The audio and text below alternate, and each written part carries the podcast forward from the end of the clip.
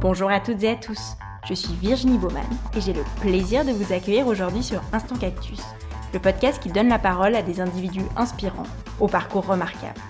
Leur point commun Ils ont su croire en eux afin de prendre leur envol et mettre en scène leur passion, talent, conviction et potentiel. Au-delà d'une simple valorisation de ces vécus passionnants, Instant Cactus se veut aussi une exploration des réflexions et questionnements qui ont jalonné leur chemin. En espérant que leurs parcours et leurs mots vous insufflent l'envie de prendre votre envol, je vous souhaite une très belle écoute.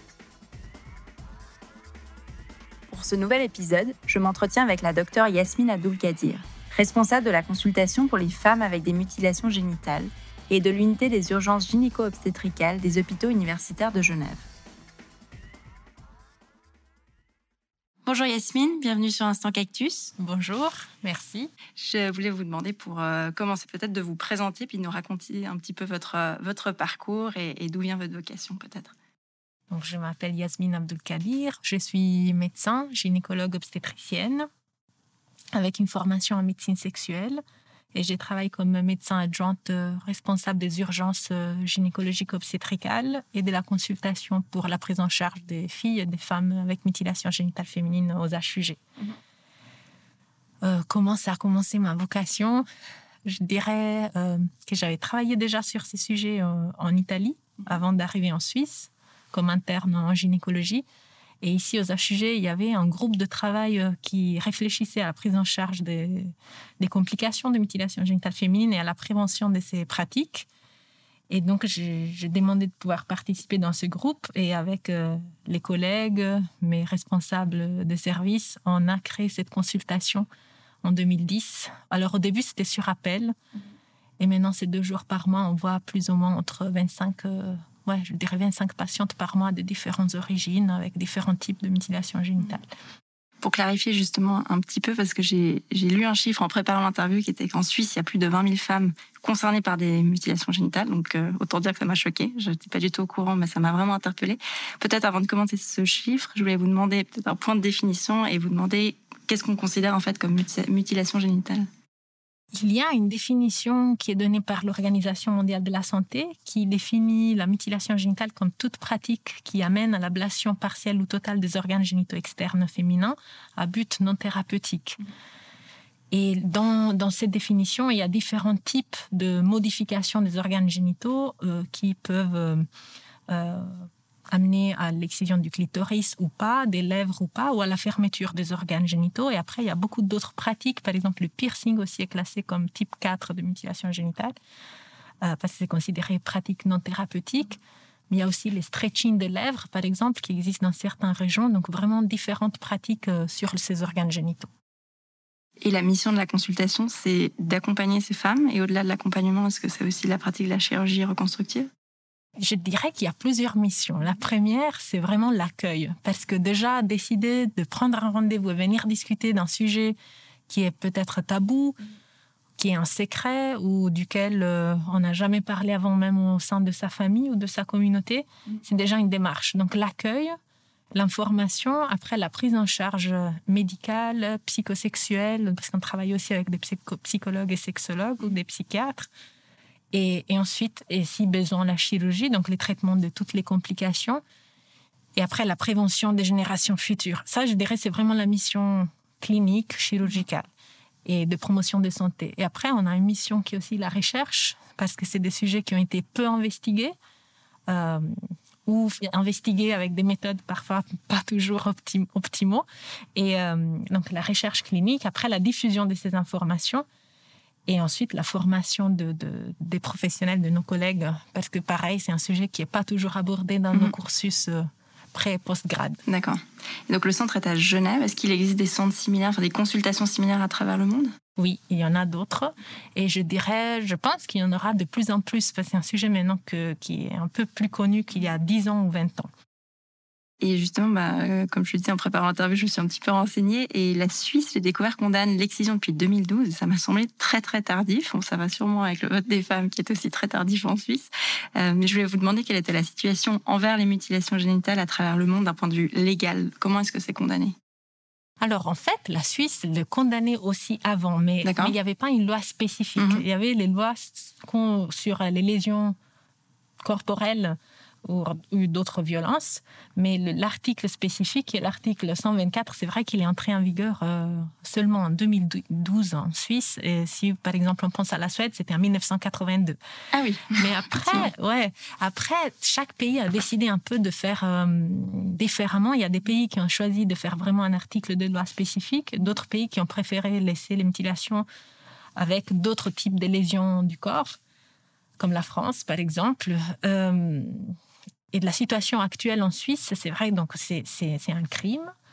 Il y a depuis 2016 un réseau national qui fait des projets de formation, euh, de, de, qui crée des groupes de parole, qui, organise des réunions et qui essaye par exemple de promouvoir des formations de consultation spécifiques.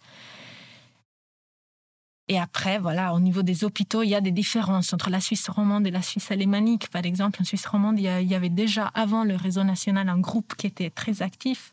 Et donc, il y a par exemple eu euh, plus de projets, euh, surtout au niveau de Lausanne et Genève, par exemple. Ok. Et par rapport à ce chiffre de 20 000 femmes, qui je pense a évolué encore entre-temps, quels sont en fait les profils des femmes qui viennent consulter? C'est quand même un chiffre assez conséquent. J'imagine qu'il y a une diversité de, de, de profils justement qui viennent à la consultation ces chiffres, c'est des chiffres estimés parce qu'on on compte combien. D'ailleurs, on, a fait une étude récemment pour la mise à jour de, ces chiffres et c'est presque 22 000 femmes en Suisse. C'est de 2018, donc c'est récent parce que le dernier chiffre datait de 2016.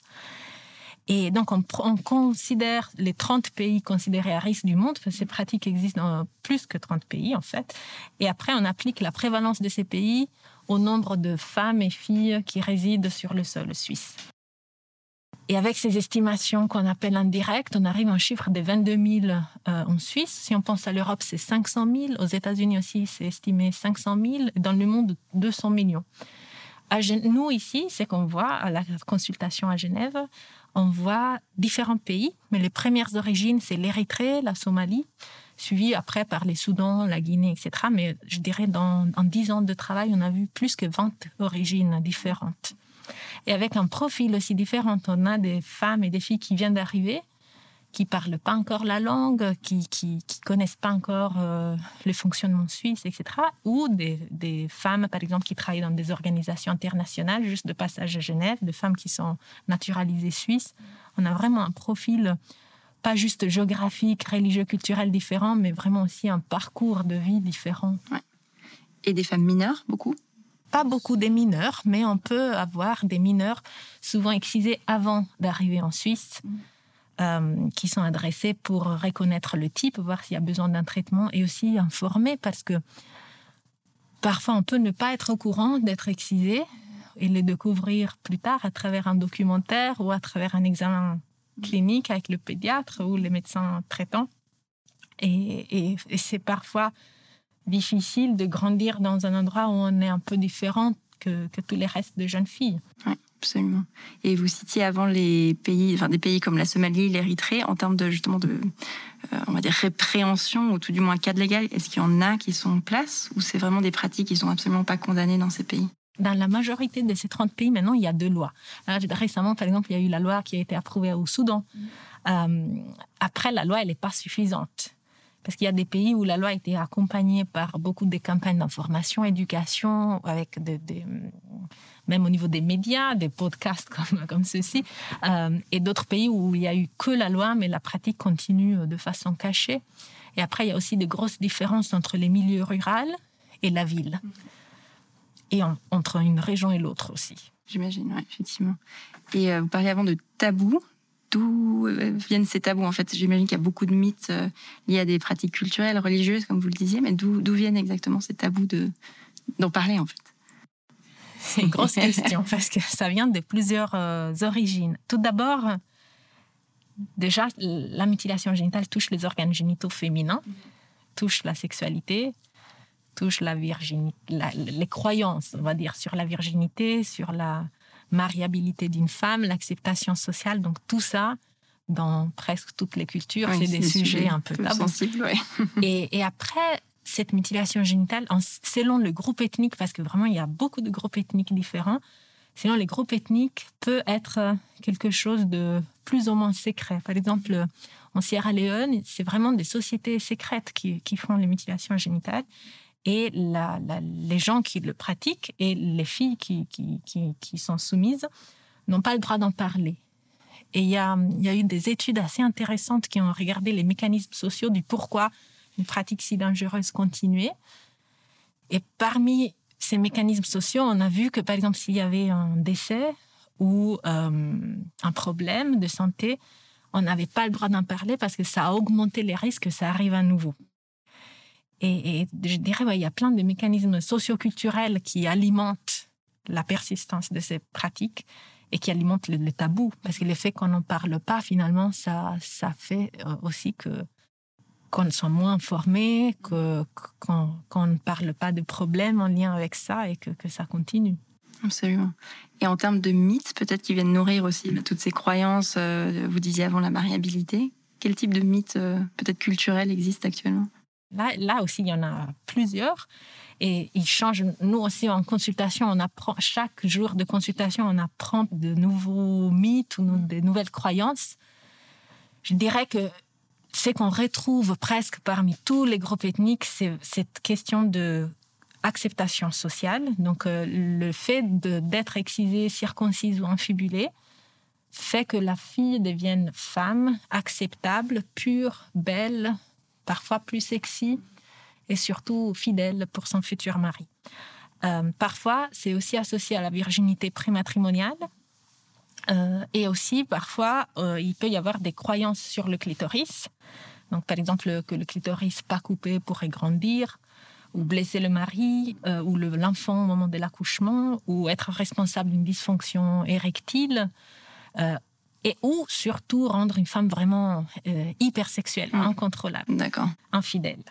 Et, ou parfois simplement sale, pas propre, pas belle. ou on fait l'infibulation, c'est-à-dire la fermeture des organes génitaux. On pense aussi souvent que les organes fermés sont plus beaux, plus propres, que si on fait pipi sans faire du bruit, goutte à goutte, c'est aussi féminin et poli.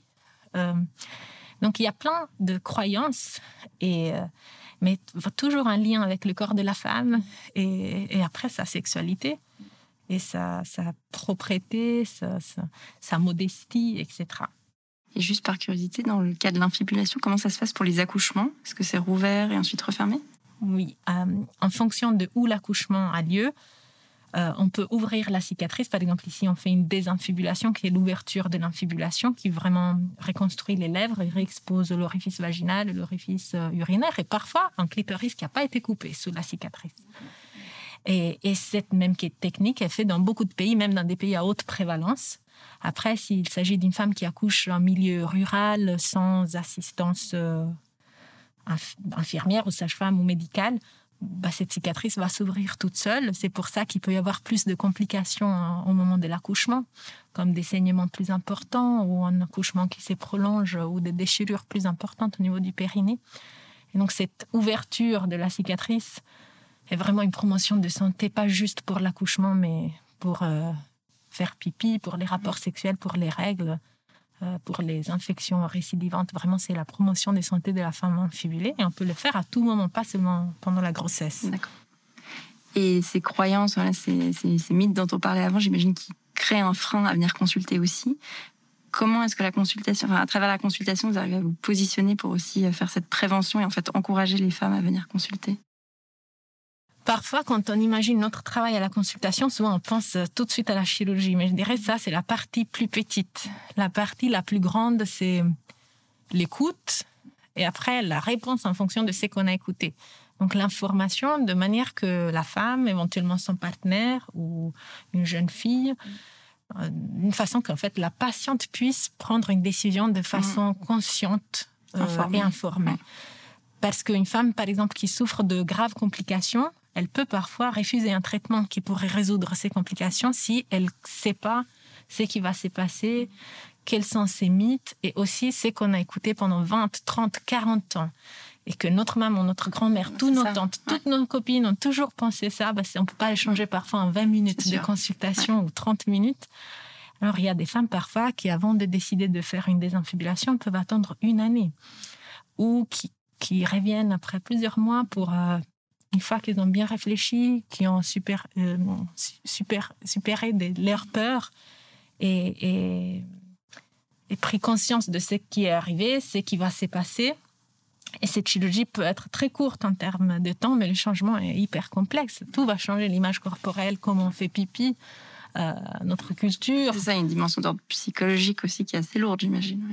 Et le rôle du partenaire dans tout ça, enfin du mari en l'occurrence, comment est-ce que vous recevez aussi les maris pour, euh, pour en discuter Oui, on reçoit parfois des femmes qui sont célibataires, qui, qui, font leur parcours toutes seules, sans partenaire. Euh, par, quand il y a un, partenaire, ou, alors on, on, invite aussi les partenaires si la femme le souhaite.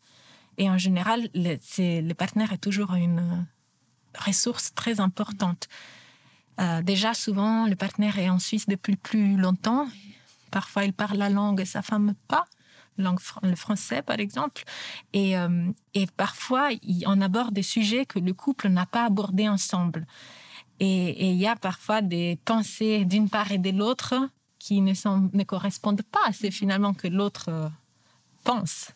Et donc souvent les partenaires en fait appuient par exemple une chirurgie thérapeutique ou l'effet de ne pas refermer la cicatrice après l'accouchement. Euh, et après, les deux parents, en cas de, d'enfants-filles, leur présence et leur information très important en but préventif. Parce qu'une femme toute seule, parfois, ça peut être difficile de, de décider, elle, de changer la culture. S'ils sont les deux, ça va être beaucoup plus efficace. Oui, parce qu'il y a un support, il y a un soutien aussi. Et il n'y a pas trop de résistance culturelle de la part du mari, dans le cas où le mari vient également de, à la même origine Enfin, vous n'avez pas de. Je dirais que non. Souvent, c'est vraiment c'est une ressource. Je veux dire, peut-être le, parfois une barrière, c'est le fait que la femme n'a pas toujours envie d'inclure le partenaire quand on parle de sexualité ou d'organes génitaux. Mais c'est très variable. C'est variable, euh, même pas en fonction de la culture, en fonction de la personne qu'on a en face. Et en termes de tabou, donc j'ai regardé le TED Talk auquel vous aviez participé euh, il y a quelques temps de ça, et vous mentionnez, vous le faisiez au début de cette interview aussi, que les tabous existent aussi au sein des, enfin voilà, de l'environnement des professionnels de santé. C'est encore un sujet un petit peu touchy. Comment est-ce que vous l'expliquez? Alors que c'est de la médecine en fait. Je l'expliquerai. Alors, il y a plusieurs explications, mais, mais je dirais peut-être euh, quand il y a quelque chose qui est tabou, ah bah c'est tabou partout aussi dans le milieu médical. Mhm. Alors c'est moins étudié, c'est moins discuté, c'est moins abordé avec nos patientes. Et en fait, les informations non scientifiques ont une tendance après à remplacer des informations qui sont scientifiques. Et, et les tabous deviennent une sorte d'information ou des silences. Alors, aborder la sexualité en consultation, la santé sexuelle, aborder certains sujets, euh, si on ne le fait jamais, bah, ça reste tabou. Et par contre, ça devrait faire partie de la prise en charge, de la promotion de santé de, la femme en tant que gynécologue, de ne pas juste parler des douleurs mm. ou d'infections, euh, des règles, mais aussi de pas simplement santé sexuelle, mais des plaisirs sexuels et des bien-être. Mm-hmm. Parce que sur les bords de l'université, vous avez l'impression euh, que c'était des sujets qui n'étaient pas du tout euh, abordés ou qui étaient laissés de côté parce que justement pas considérés scientifiques. C'est en train d'échanger, ça dépend de la génération. les étudiants de maintenant, ils ont, ils ont des cours sur la diversité, mm. sur les genres, sur euh, la sexualité. Nous, on introduit un cours sur l'anatomie du clitoris, en fait, sur l'histoire des organes génitaux externes. Et ce cours est donné par une collègue historienne, une collègue biologiste et moi-même gynécologue. Et on montre vraiment comment les savoirs et même les pratiques, parfois les pratiques chirurgicales ont changé dans le temps en fonction de la morale, de la religion et de l'époque. Et donc, euh, les pratiques médicales, elles sont pas immunes. Et les connaissances, en fait, les connaissances, elles sont pas immunes de, des tabous et de la culture de l'époque et de la société. Absolument, c'est intéressant. Et justement, dix ans se sont écoulés depuis l'ouverture de la consultation. Alors, au-delà des tabous et des croyances qui ont peut-être évolué, est-ce que vous avez constaté, vous, un changement, une évolution en termes de peut-être profil de patiente que vous voyez ou voilà, autre changement? Euh, peut-être au niveau de profil, euh, pas vraiment. On a toujours euh, plus ou moins la même population, les mêmes demandes. J'ai remarqué surtout un changement au niveau des collègues et de la sensibilisation et formation autour. Donc avant, on recevait surtout des patientes pendant la grossesse ou juste avant l'accouchement, parce que c'était les moments où on pensait à ces organes génitaux. Maintenant, on reçoit tout âge, de, mineurs jusqu'aux femmes euh, pendant la ménopause. Euh, et on voit aussi dans le type de demande qu'on a de la part d'autres professionnels qui adressent les patientes que qu'ils connaissent plus, qu'ils dépistent plus et qu'ils proposent plus un traitement. Et ça, c'est très bien. Parce que la femme pourrait ne pas décider toute seule de venir consulter. Il y a beaucoup de femmes qui disent Ah, mais en fait, je ne savais pas qu'on pouvait parler avec un médecin de ça. Oui, j'imagine. Ouais, c'est important aussi, j'imagine, la prévention, en fait, en dehors de la consultation, mais bien en amont. Après, est-ce que le rôle du bouche à oreille au sein des communautés joue aussi un rôle? Oui, aussi. Par exemple, on commence à recevoir des patientes aussi qui viennent d'autres cantons. Euh, et qu'on on peut le suivre en collaboration avec les médecins du canton où la femme réside.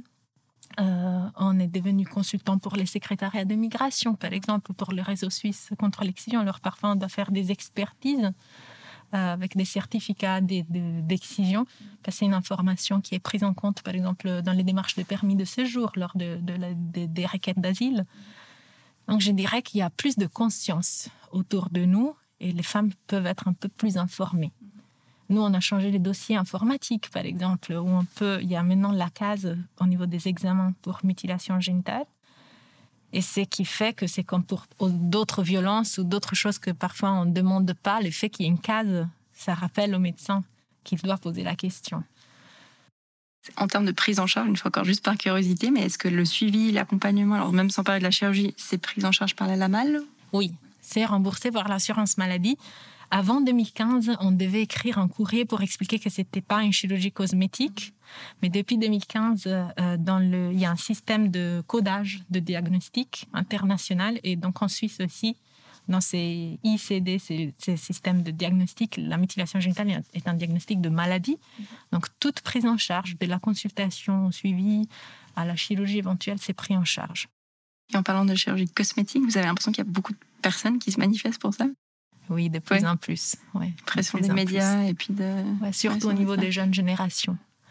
Il y a des normes d'anatomie de, de, génitale qui ne correspondent pas à la variabilité, à la diversité réelle que nous, en tant que gynécologues, on voit tous les jours. Mm. C'est qu'on voit comme normal ou beau sur Internet ou dans les journaux ou dans la pornographie qui est de plus en plus accessible ne correspond pas à, à cette diversité.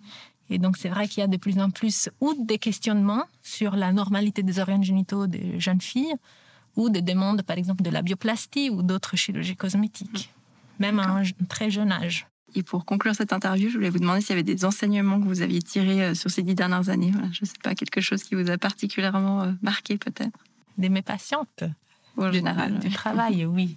Ah oui, tous les jours. je dirais l'enseignement c'est les ressources que les femmes ont.